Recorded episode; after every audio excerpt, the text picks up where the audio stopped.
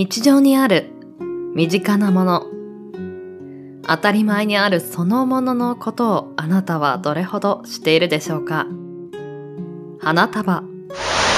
自分の気持ちを言葉にするのは難しいもの。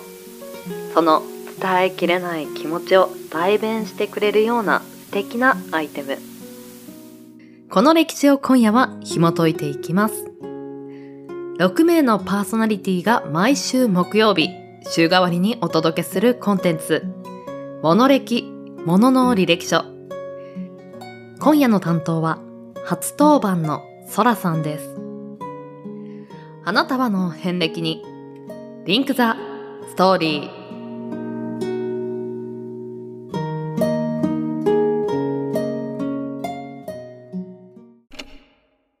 モノ歴日常に溢れている身近なもの。それらの知られざる成り立ちや、人の思いとストーリー。悠久の時を立ち回り、あなたに届ける。それが、ものの履歴書。こんばんは。空です。週の折り返しも終わり、週末に向けて少しずつ動き出す木曜日の夜。いかがお過ごしでしょうか ?4 月にはあれだけ鮮やかに街を彩った桜も、すっかりこの辺りでは葉桜へと姿を変えてしまいました。街がだんだんと緑を強めてるような感じです。暑さに負けず、ゴールデンウィークの余韻を噛み締めつつ、今週もあと少しです。皆さん、頑張りましょう。そんな今宵、本日は花束についてのお話をしていこうと思います。また新しい扉を開き、そこにはどんなエピソードがあるのか、少々お付き合いください。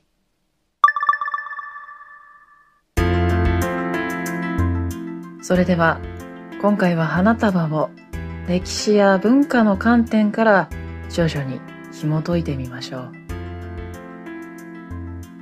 実は花束は日本古来の文化ではなくギリシャやローマ時代から続くヨーロッパ大陸の文化です。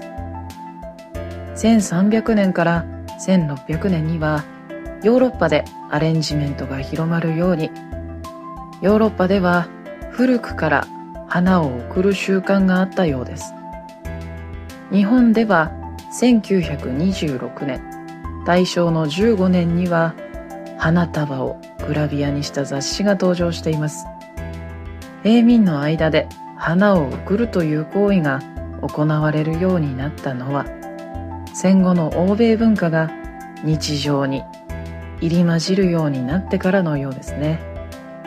確かに日本古来の文化というと、華やかさというよりは、わびさびと言いますか。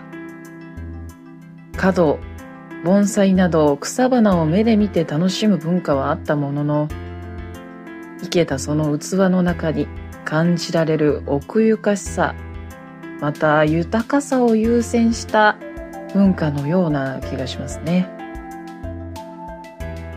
花束という言葉を調べると何本かの花を束ねて紙やフィルムなどで包んだものと出てきます。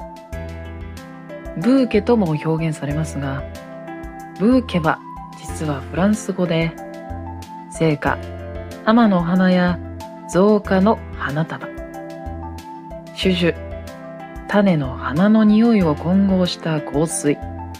ワインの方向を意味します。花束の方がどちらかというと花本来を指して、ブーケはその花とその花から連想する種や草木また香水など広い意味を指すのかもしれませんね。日本ではお祝いや記念日と特別な日に感謝やねぎらいを込めて贈られることの多い花束ですが他国では花を贈り合う習慣があるようです。生活の中に花がどう根付いているのか一緒に覗いてみましょう。イギリスには金曜日の仕事終わりにお花屋さんで花を買って帰る習慣があります。週末に家で家族と過ごす時間を彩ったり、またこれから会う恋人にささやかなプレゼントをするためです。花だけでなく、一緒にチョコレートを送り、チョコレートをディナーの後に食べることが金曜日の夜の定番のようです。一週間乗り切った自分へのご褒美。こちらを大切な誰かと共有し合う。いいですよね。仕事終わりにお花屋さんで、ね、こう選んでらっしゃる方を見かけるとほっこりしませんか？ちょっとあったかい気持ちになりますよね。花大国オランダには世界に流通するなんとお花の6割が集まるとも言われてます。オランダのことわざでパンを2つ買う金があったらパンを1つと花を買うというものがあるそうです。窓辺に花を飾ってるうちが多いのは自分だけでなく道を通りかかる人にも幸せをお裾分けしたいという気持ちからだそうです。近年では日本でもお花を飾ってらっしゃるご自宅が増えたような気がしますね。こう鮮やかな花がつい目に留まってしばらく眺めちゃうんですけど。私もしっかりお裾分けしていただいてますありがとうございます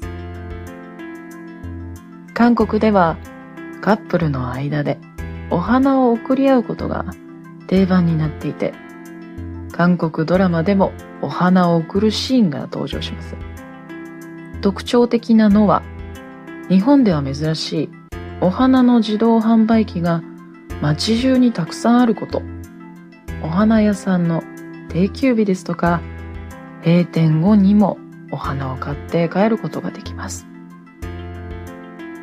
やっぱり特別というよりは日常の中での週末ご褒美ですとかあとはもう街に、ね、庭先ですとかこう道端にお花を飾るっていうことで日常を彩るものとしてお花が根付いてるんですね他国は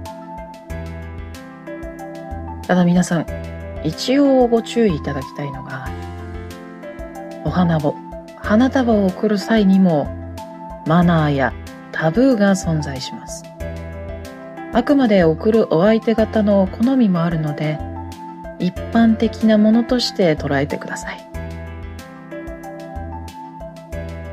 花束を贈る際のマナーとして、シーンに合った花であること、適切なタイミングで贈ること、贈られる側にとって負担にならないことなどが挙げられます。例えばのお話。新築祝いにお花を贈るとします。ですがここで注意が必要です。赤の花束は赤い色が火を火災をイメージさせてしまいます。赤い花が好きな方に贈りたい場合などは他の色をメインに少しアクセント程度に混ぜるとするのが良いでしょう。ラッピングにも赤を使わないのが一般的です。また、赤は血をイメージさせるため、実はお見舞いにも向きません。また、お花を生ける際にはどうしても花瓶を使いますね。その花瓶の水の衛生面の問題から近年ではあまりお見舞いにご成果が向かないといったお話も聞いたりします。母の日に贈るカーネーションも色によって実は意味が変わってきます。黄色のカーネーション、軽蔑という意味があるんですね。また、白は亡くなった母へ贈るものとされています。花束を構成する本数にも注意が必要です。4本、9本、13本などは、やはり代表的な不吉な数とされていますね。また15本はごめんなさい。16本は不安な愛。17本は絶望的な愛とネガティブな意味があります。せっかくプレゼントをするんですから、少しでもこういったネガティブな意味の本数、またお色は避けていきたいですね。マナーやタブーを気にされた後は、最後に少し特別な花言葉を選んでみるのはどうでしょうか。あなたなりの遊び心を添えてみても楽しいかもしれません。では、代表的な花束と花言葉をご紹介します。ピンクのバラには、しとやか、上品、感謝といった花言葉が紐づいています。トルコキキョウは優美、洗練された上品なイメージがあるんですね。ルピナスは想像力、いつも幸せ。またこちらもいいですね。あなたは私の安らぎ。そんな花言葉があるそうですよ。先にも触れました。母の日に贈られることの多いカーネーション。カーネーションの花言葉は感謝の心、母への愛です。また、これからの時期に見ることになるひまわり。ひまわりの花言葉は、あなただけを見つめてる。太陽に向かってまっすぐに伸びる、暑い夏に咲くひまわりらしい花言葉ですよね。ちなみに私は、彼岸花が好きです。どうしても不吉なイメージを引きずりがちではありますが、白の彼岸花、白い彼岸花は、また会う日を楽しみに、といった花言葉を持っています。あくまでたくさんあるお花もシーンによっては向き不向きあるかもしれないんですけど日常こう何気なく眺めてた花たちにそういった意味が込められてるのってちょっとだけ知ってるのと知らないのだと知ってる方が得してる気持ちになりませんか？私は花言葉を調べてから毎年彼岸花を眺めるのが大好きになりました。自然界だけでなく目で見て楽しむ。心にもちょっと色を添えてくれる花たち。日頃の感謝やなかなか伝えきれない思いを花束にこっそり込めてみても楽しいかもしれませんね。いかがでしたでしょうか？今宵のお相手は空でした。皆様良き週末を。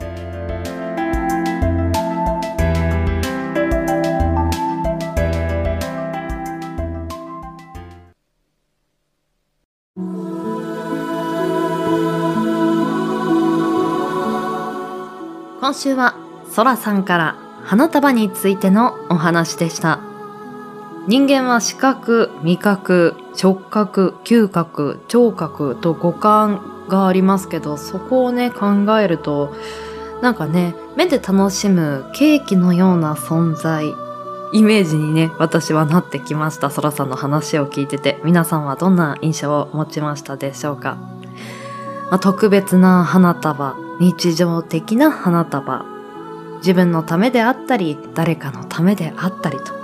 けどそこに花束があると、なんとなくドラマチックに感じますよね。彩ってくれるものだなぁと改めて思いました。そらさんお疲れ様でした。そして来週5月19日木曜日、テーマはお茶。お相手は紫さんです。番組の感想、もしくはお便りは、ツイッターアットマーク、sako アンダーバー podcast、サコポッドキャスト、アカウント名は、モノレキチャンネルにてお待ちしております。ツイッターの投稿も、ハッシュタグ、モノレキにてつぶやいていただけると嬉しいです。ではまた来週、この時間に、ポッドキャストでお会いしましょう。